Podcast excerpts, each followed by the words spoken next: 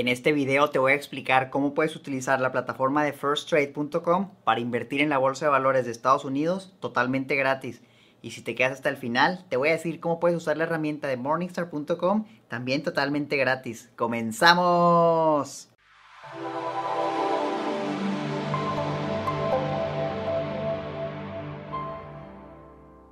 Hola inversionistas, ¿cómo están? Yo soy Omar y bienvenidos al canal de Educación Financiera. Hace poco acababa de subir un video donde te explicaba cómo te puedes registrar en la plataforma de firsttrade.com completamente gratis para invertir desde cualquier país. Si no lo has visto, primero termina de ver este video y luego ya te pasas al otro para que veas cómo puedes abrir tu cuenta.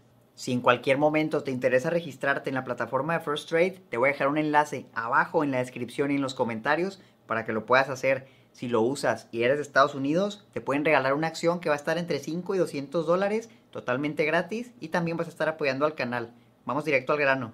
Una vez que creaste tu cuenta e inicies sesión, así se va a ver la pantalla principal de First Trade. Recuerda que todo esto va a estar en inglés. Vamos a cubrir cada pestaña de una por una. Del lado izquierdo sale el total que tienes en tu cuenta. En mi caso son 120.26 dólares. Aquí puedes ver el cambio que hubo en tu portafolio en ese día, tanto en una cantidad fija en dólares como en un porcentaje. Por ejemplo, ese día yo perdí 1.4% de mi portafolio. Viene una gráfica donde te muestra en qué tienes distribuido tus inversiones. En mi caso yo tengo la mayoría en efectivo y tan solo tengo una acción de Uber. Si te vas a la pestaña que dice Positions, vas a poder ver todas las posiciones que tienes activas y cómo se han estado comportando en ese día. Más abajo viene una pestaña que dice Order Status y aquí vas a ver todas las órdenes que tienes pendientes, así como las que ya se han ejecutado. Son órdenes, por ejemplo, de compra o de venta de acciones. Por último, tienes una gráfica que te muestra cómo ha crecido tu portafolio a lo largo del tiempo. Ahora en la pestaña en medio que se llama The Market te van a aparecer 10 acciones y las van a catalogar de mayor a menor volumen por ese día. Esto quiere decir que son las acciones que más se estuvieron moviendo ese día. Vas a poder ver el precio, cuánto cambiaron de valor ese día y cuánto volumen de transacciones hubo. Aquí puedes filtrar por las acciones que más ganaron, ya sea en una cantidad en dólares o en porcentaje, o las acciones que más perdieron, igual en una cantidad en dólares o en porcentaje. Luego en la pestaña que dice Market Indices vas a poder ver los índices más populares, como el S&P 500, el Dow Jones, el Nasdaq y el VIX. Aquí puedes ver cómo se han estado comportando. Luego la pestaña que dice Watchlist te permite monitorear las acciones que te interesan. Aquí puedes agregar ya sea un ETF o una acción en la que estés interesado para poder monitorear cómo se va comportando día a día. Luego tenemos la pestaña de News, donde te van a aparecer las noticias más relevantes de ese día. Si haces clic en una, te va a aparecer mucha información adicional con respecto a lo que ocurrió en ese día. Todos estos menús que te acabo de mostrar los puedes acomodar en el orden que quieras y algunos de ellos son personalizables. Por último, si expandemos el menú de hasta mero abajo, vas a poder escribir el ticker symbol o clave de pizarra de la acción que deseas ya sea comprar o vender. Yo te recomiendo que solo uses el tipo de orden, buy y sell. Ahí puedes poner la cantidad de acciones que quieres comprar o vender y seleccionar el tipo de orden. Puedes utilizar la que se llama Market Order y esto lo que va a hacer va a ser comprar o vender al mejor precio disponible en ese momento. O puedes utilizar otro tipo de orden que se llama Limit puede ser limit buy o limit sell, dependiendo si quieres comprar o vender. Y aquí tú le puedes poner un precio límite. Por ejemplo, si quieres comprar, puedes especificar el precio máximo que estás dispuesto a pagar por la acción. O si quieres vender, puedes especificar el precio mínimo que estarías dispuesto a recibir. Yo te recomiendo que solo utilices la opción de limit buy y de limit sell. Hay otros tipos de órdenes como stop, stop limit, trailing stop. Estas son para inversionistas avanzados la verdad no te recomiendo que las utilices, yo no lo hago. En Expiration puedes definir el periodo por el que quieres que tu orden esté vigente en caso de que no se ejecute. Day es por un día.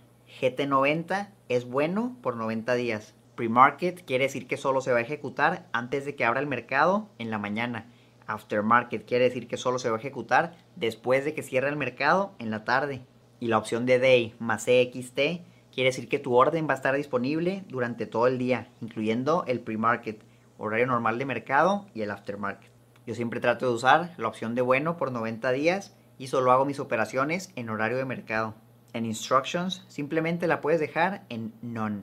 Le puedes dar Preview para que veas cómo se ve la orden. Asegúrate de que toda la información esté correcta y si todo está bien, puedes presionar el botón Send Order para enviarla. Con esto ya cubrimos la pestaña principal a detalle. Ahora vámonos a la que dice My Accounts. Aquí te aparece toda la información sobre lo que tienes en tu cuenta y viene desglosado más a detalle. Para esto nos vamos a ir a la pestaña que dice Positions. Aquí van a salir todas las acciones que tienes y vas a poder ver información como la cantidad de acciones que posees, el cambio de precio en ese día, el valor actual, lo que pagaste por ella, el costo total, y todo lo que llevas de ganancia o pérdidas, tanto en dólares como en porcentaje. Si seleccionas la opción que dice Dividend Reinvestment, puedes programar que los dividendos que recibas se reinviertan de manera automática. Si haces clic en el botón que dice Actions, desde aquí puedes también comprar y vender acciones.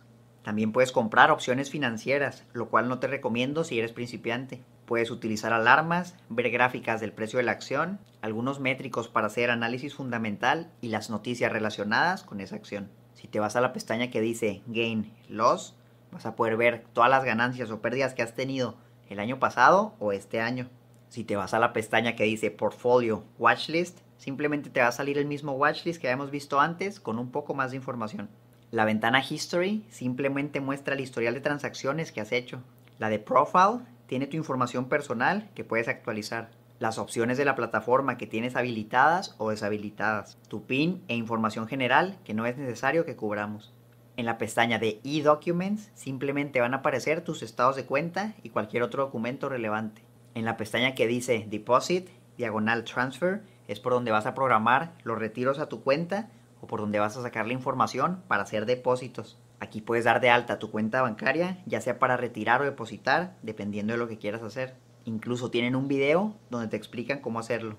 Si te vas a la pestaña de trading en la ventana que dice Order Status, vas a poder ver todas las órdenes que tienes pendiente y las que ya hiciste.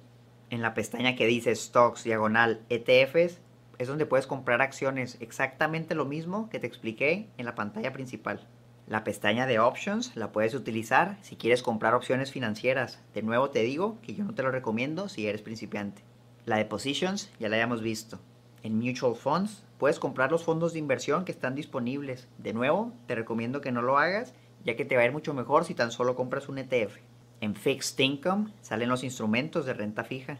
Aquí puedes encontrar los bonos de Estados Unidos que usualmente pagan un rendimiento bastante bajo.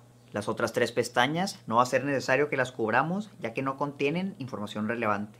Recuerda que First Trade también tiene una aplicación móvil donde puedes hacer operaciones de compra y venta de acciones desde tu celular. Te recomiendo que la descargues. Ahora vámonos a la pestaña de Research and Tools. En la parte de Market and News vas a encontrar información como noticias, los índices populares y las acciones que más se han movido en ese día. Si te vas a la pestaña de Stocks, vas a encontrar una herramienta sumamente poderosa que normalmente utilizarla te costaría cientos de dólares, pero por usarlo con First Trade te va a salir completamente gratis. Esto es la herramienta de paga de morningstar.com. Aquí tienes demasiada información para llevar a cabo un análisis fundamental. Te van a dar todas las métricas que necesitas en un formato muy limpio y fácil de entender. Incluso te van a compartir el análisis que ya hicieron las personas de Morningstar y te van a revelar un número que representa el precio justo de una acción o su valor intrínseco y lo van a comparar con el precio actual para que sepas si está barata o está cara en base a la opinión de Morningstar. Con base a esto y en otros criterios, Morningstar le va a asignar un puntaje a cada acción que puede ir de 1 a 5 estrellas, donde 1 es que está muy cara, 5 es que está a buen precio. Esto puede ser una buena referencia que puedes utilizar para consolidar toda la información de muchas empresas en un solo lugar. También es bueno tener el análisis de un experto que se dedica a eso. Esto lo puedes utilizar solo como punto de referencia y de ahí comenzar a hacer tu propia investigación. Créeme te puede ahorrar horas de trabajo. Cubrir toda la herramienta de paga de Morningstar sería imposible en este video. Lo que voy a hacer es que te voy a compartir las métricas que a mí me gusta revisar. Lo que checo es el market cap o capitalización bursátil para entender el tamaño de la empresa que estoy analizando.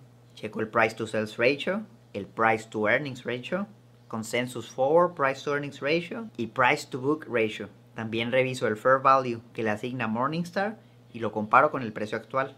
Además de esto, me gusta leer el reporte que hace el analista para compararlo con la información que yo ya tengo y así poder buscar información adicional. Ya tengo otro video donde explico entre qué rango de valores debe estar cada una de estas métricas. Te lo dejo aquí por si lo quieres checar. Con esta herramienta de paga de Morningstar tienes acceso a los últimos 10 años de estados financieros. Va a venir el income statement o estado de resultados. el balance general o balance sheet y el estado de flujo de caja o cash flow statement por 10 años. Usualmente en la versión gratuita de Morningstar solo te van a mostrar los últimos 5 años y en Yahoo Finance solo te van a mostrar los últimos 3 años, por lo que esto gratis es excelente.